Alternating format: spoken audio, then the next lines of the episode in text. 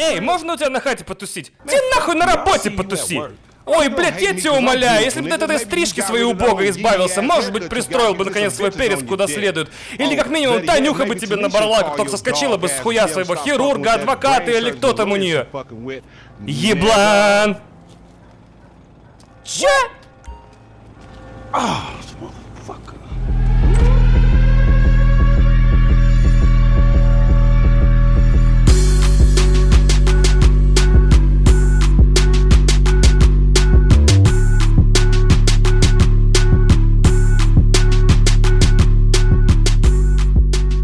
Подкаст «Один дома», 59-й выпуск, за микрофоном Иван Толачев.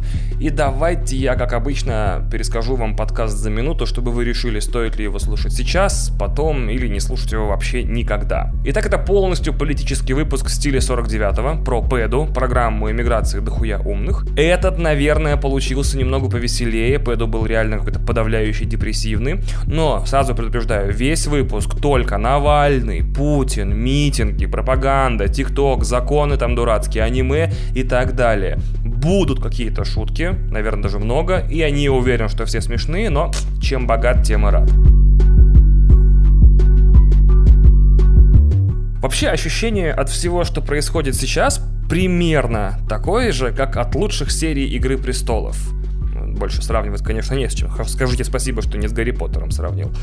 Хочется слушать подкасты, а, смотреть YouTube, блоги, читать чьи-то колонки или поэпизодники в, на сайтах и где-нибудь еще только чтобы не остаться со всей этой массой впечатлений наедине и не разбирать ее типа в одно лицо. Хочется, чтобы кто-то подтверждал твои мысли или как-то им сочувствовал, э, чему-то вроде «О, ну это было вообще бомбически, когда король ночи так руки, знаете, расставил, и Джон на него смотрит такой, ёб твою мать!» А дальше на титрах продолжает водичка плескаться. Просто капец, а не серия. Или вещи вроде «Серсея просто натурально Гай фокснула всю септу Бейлора и стоит такая на балконе типа «I'm a bitch, I'm a boss, просто с ума сойти. Или такие мысли, типа, неужели вот это все, все эти аквадискотеки, театры, кальянная, все это действительно стоит 100 миллиардов рублей, и персональную резиденцию за такие страшные бабки нельзя было построить, ну, не знаю, например, на Луне или под водой, чтобы на дичайшем стиле и флексе жить с панорамным потолком, который дает такой, знаете, рассеянный немного свет от солнца, и рыбки плавают такие сверху, сбоку, везде, и ты такой, м-м, я одновременно бондовский суперзлодей и человек на максимальном чилле. Ну, блин, в конце-то концов. В общем, мне не очень нравится комментировать новости, это я вот заранее хочу обозначить, но эти новости сами напросились. Они просто первые полезли, серьезно, я ни в чем не виноват. Плюс мне очень хотелось бы поделиться своими мыслями о происходящем, потому что вдруг вам кажется, что вы сошли с ума, или наоборот, как вариант, все остальные сошли с ума, кроме вас и ничего этого не происходит, или оно какое-то другое, или вам нужна сочувствующая душа, или вам правда хочется послушать про эти события от меня, я хрен знает. Во-первых, одно из самых интересных переживаний за последние пару недель мне подарил ТикТок накануне 23 января.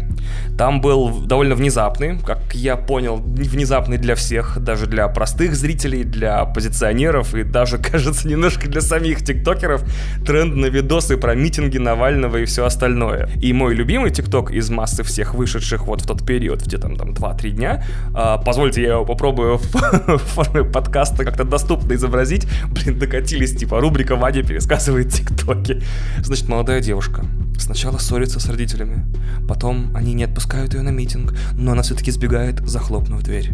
На следующий день она возвращается утром, тяжело дыша, прислоняется к двери, задумчиво смотрит вдаль. Под носом и в уголках рта у нее нарисована, ну, плохо нарисована, кровь. Э, подпись «Все было не зря». Звучит музыка. Кстати, теперь я узнал, что сценарий ТикТока занимает 4 строчки. С этим знанием тоже как-то нужно жить дальше.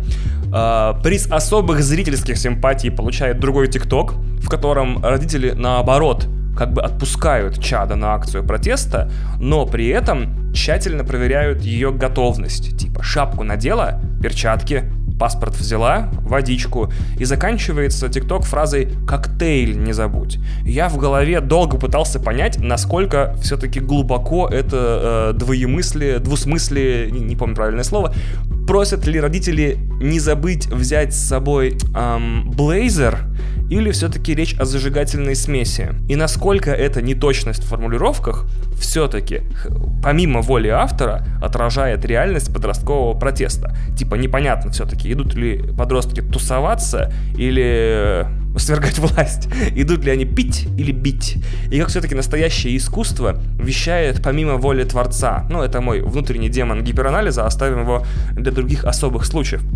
Самое главное, за каждым из таких тиктоков стоит такая чистая, абсолютно невероятная детская искренность которую так легко перепутать с наивностью, э, что мне хотелось каждого из этих тиктокеров взять и положить себе в нагрудный кармашек и такой, ну, а ты мой тиктокер, ну, мы маленький революционер, ну, ну, ну. Типа, не хочется, чтобы кто-то сомневался в, в их искренности и чистоте, потому что они такие милые в этом юношеском максимализме, и его нельзя как бы судить, потому что, ну, все мы были такие же, у нас разве что тиктоков не было, и рот мы под песни не, не открывали публично, по крайней мере, я-то один-то я открывал рты под песни круглые сутки.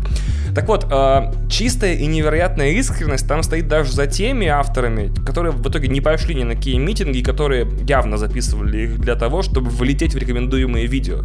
И даже от них веяло каким-то энтузиазмом, каким-то огнем, я не знаю.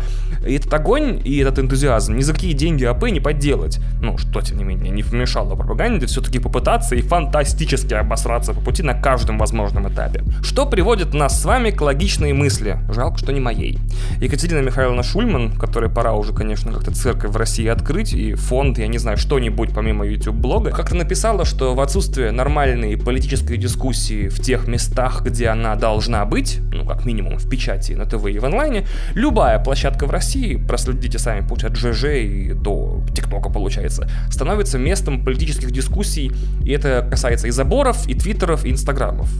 То есть, может быть, даже в Тиндере у кого-то э, приш... приходят сообщения типа «Эй, как дела?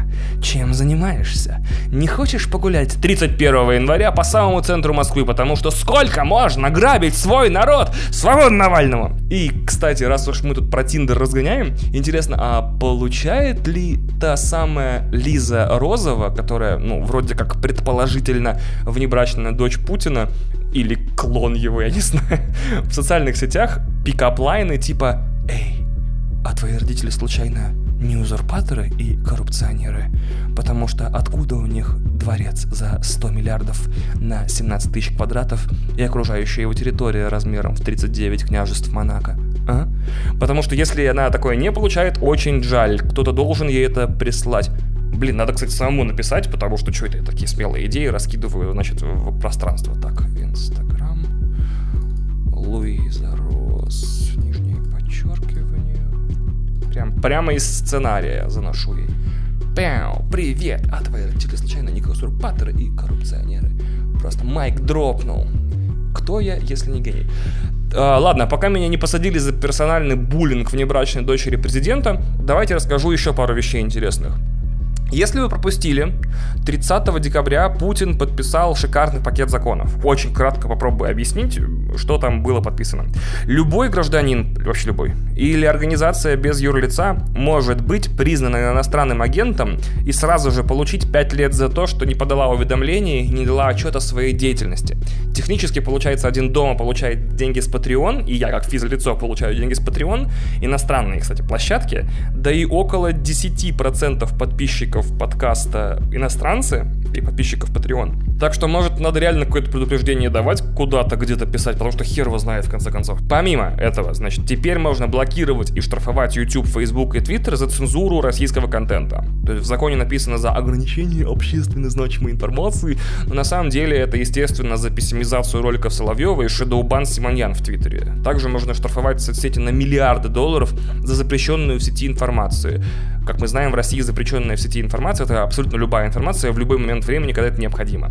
Значит, еще уголовная ответственность, значит, год тюрьмы за перекрытие и блокировку улиц и создание помех для движения транспорта и пешеходов. Это не просто мы так заботимся о городском пространстве, это против митингов закон. Также клевета в интернете сразу до двух лет тюрьмы. Что такое клевета, тоже понятно. Это любое высказывание, которое станет неправдой ровно для того, чтобы влепить автору этого высказывания двушечку. А также запрет любым операторам персональных данных а это вообще все организации, которые хотя бы раз у кого-то имя или фамилию спросили, включая авиакомпании, мобильных операторов, там, не знаю, городские какие-то службы, государственные реестры и так далее, и так далее.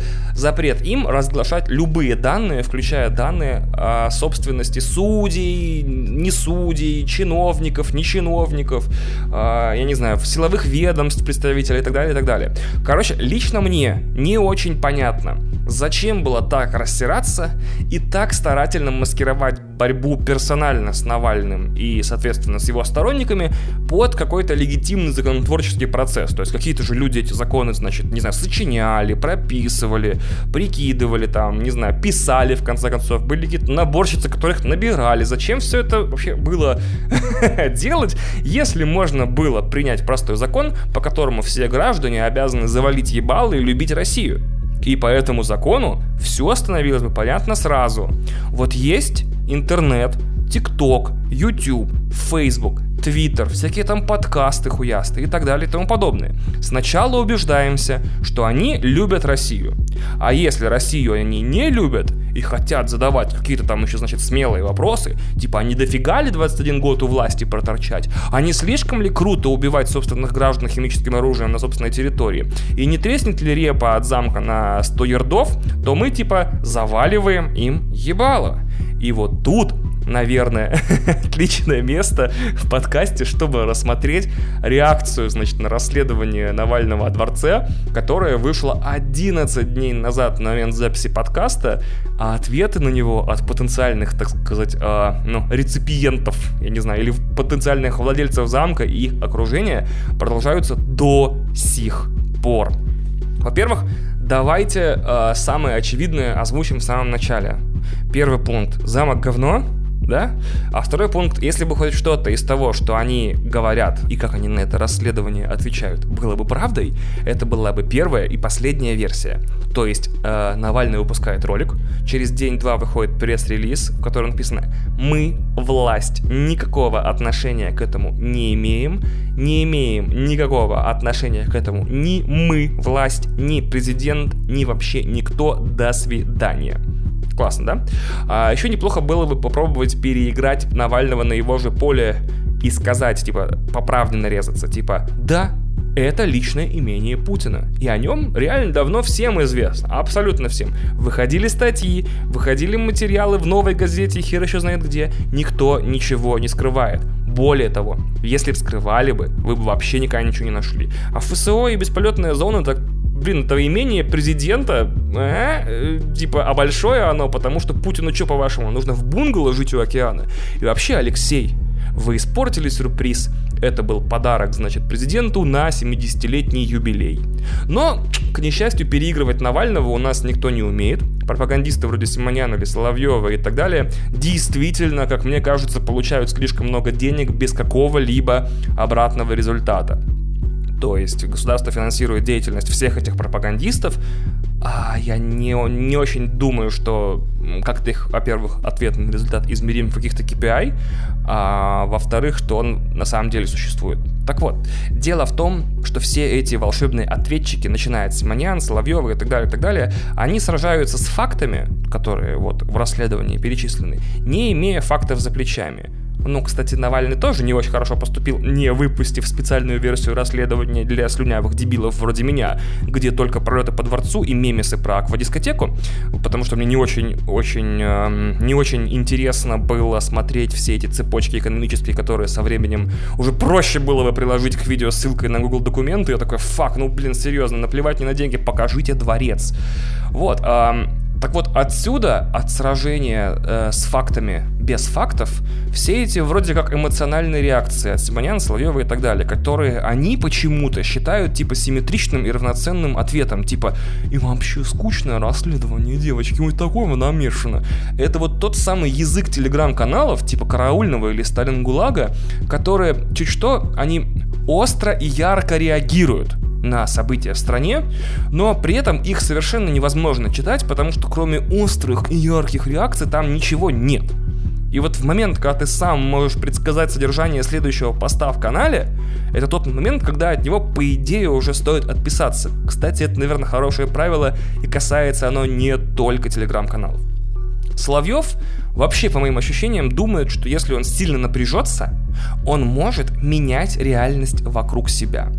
По этой логике, как мы знаем, он совершенно невероятный бесконтактный боец, просто кунг-фу мастер. И совершенно невероятный разгадыватель загадок. Типа пока все думали, что ОМОНовец впечатал вот эту вот несчастную учительницу в Питере мастерским front kick ом по учебнику сделанным вообще, я, я, я, я такой, это фронткик, фронткикович, the фронткик. Открываешь энциклопедию на надписи front kick, там вот это видео. Но он Соловьев единственный понял, что это было отталкивание, уперевшись ногой в живот. Значит, хотелось бы, конечно, чтобы его слегка оттолкнул бензовоз на скорости 150 км в час, но ладно, мы за гуманизм.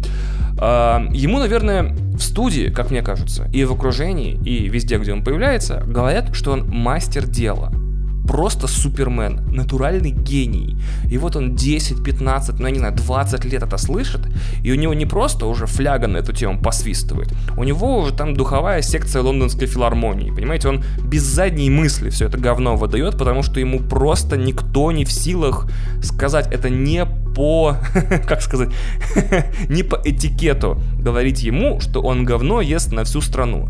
А если появится какой-то смельчак, вы прыгнет перед ним и скажет, что, ну вот как бы, мне кажется, вы едите говно на всю страну.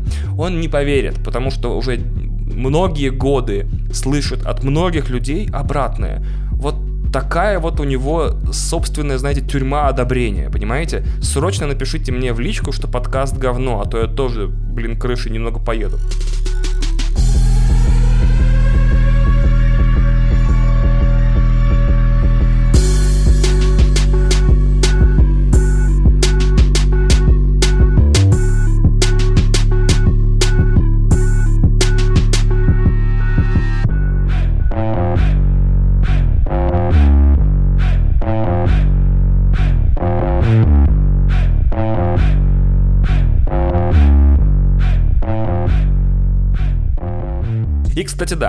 Хотел, значит, немного по вот этой части пропагандистской риторики как таковой пройти, значит, про иностранные вмешательства, которые постоянно задвигают нам.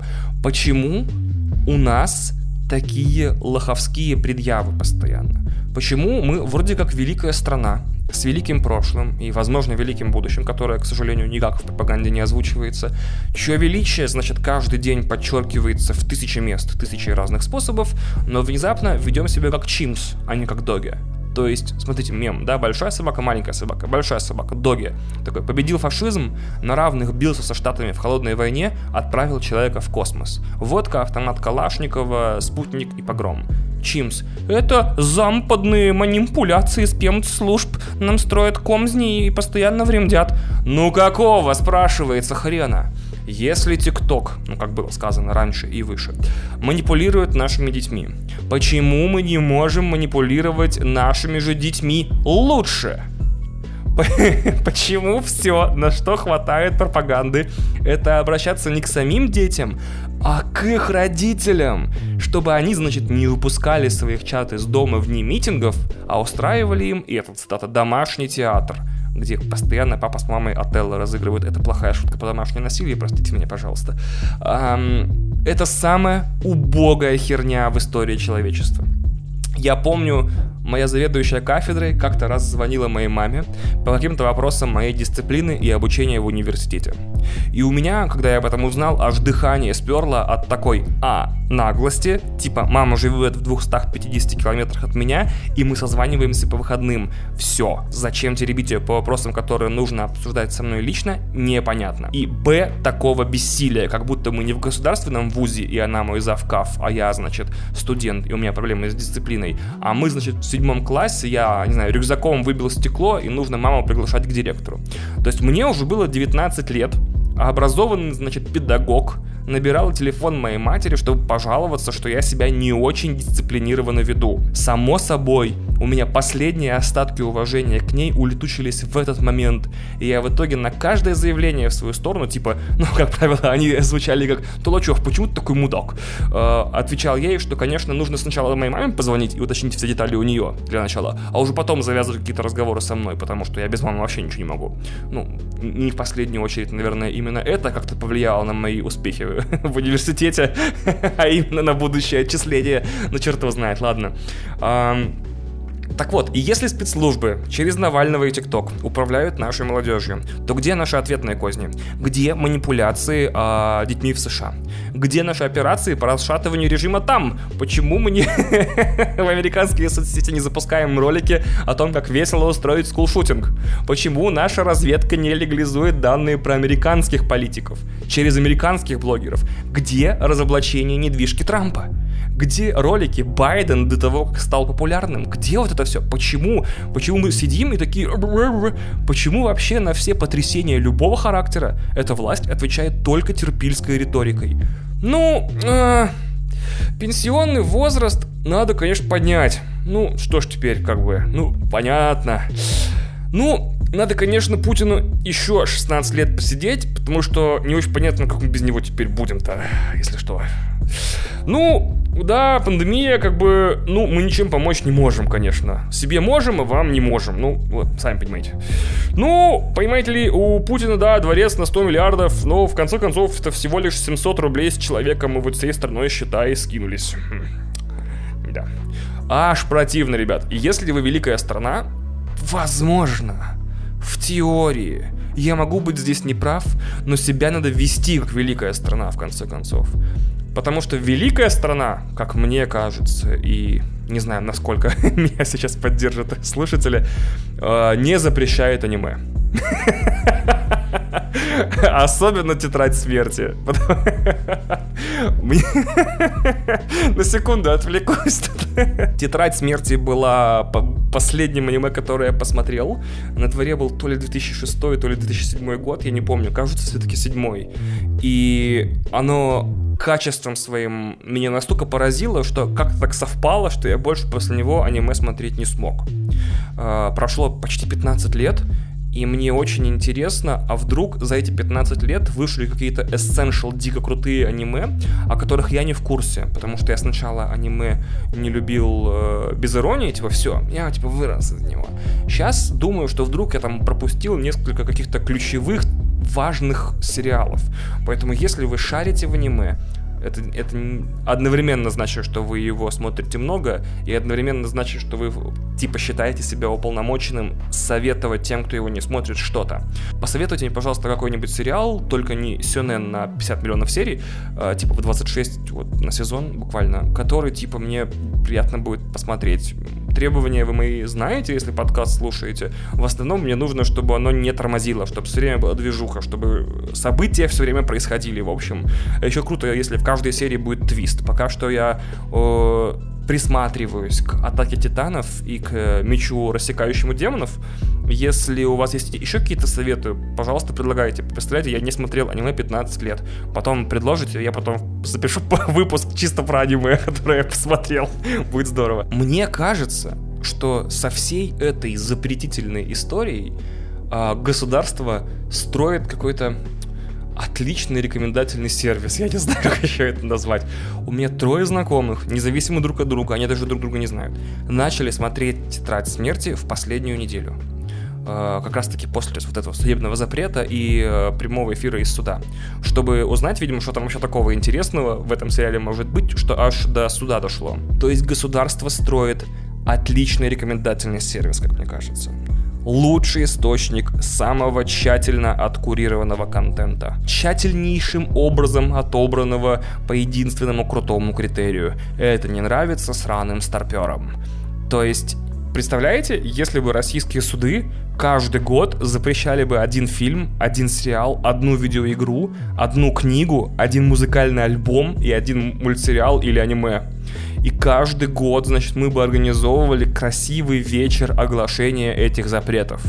Это было бы, значит, э, где-нибудь там весной в кинотеатре Россия, повсюду ковровые дорожки, пресса, у всех камеры, такая прямая трансляция по всем федеральным каналам. Съезжаются все звезды кино, все постят фотки, Инстаграм лежит от перегруза просто. Значит, на сцену в ключевой момент выходит Владимир Мединский, запрещает The Last of Us Part 2, потому что это дичайшая пропаганда. Михалков приходит запрещать довод, потому что, голубчик, ну ни хрена же непонятно. Очень плохая пародия на Михалкова.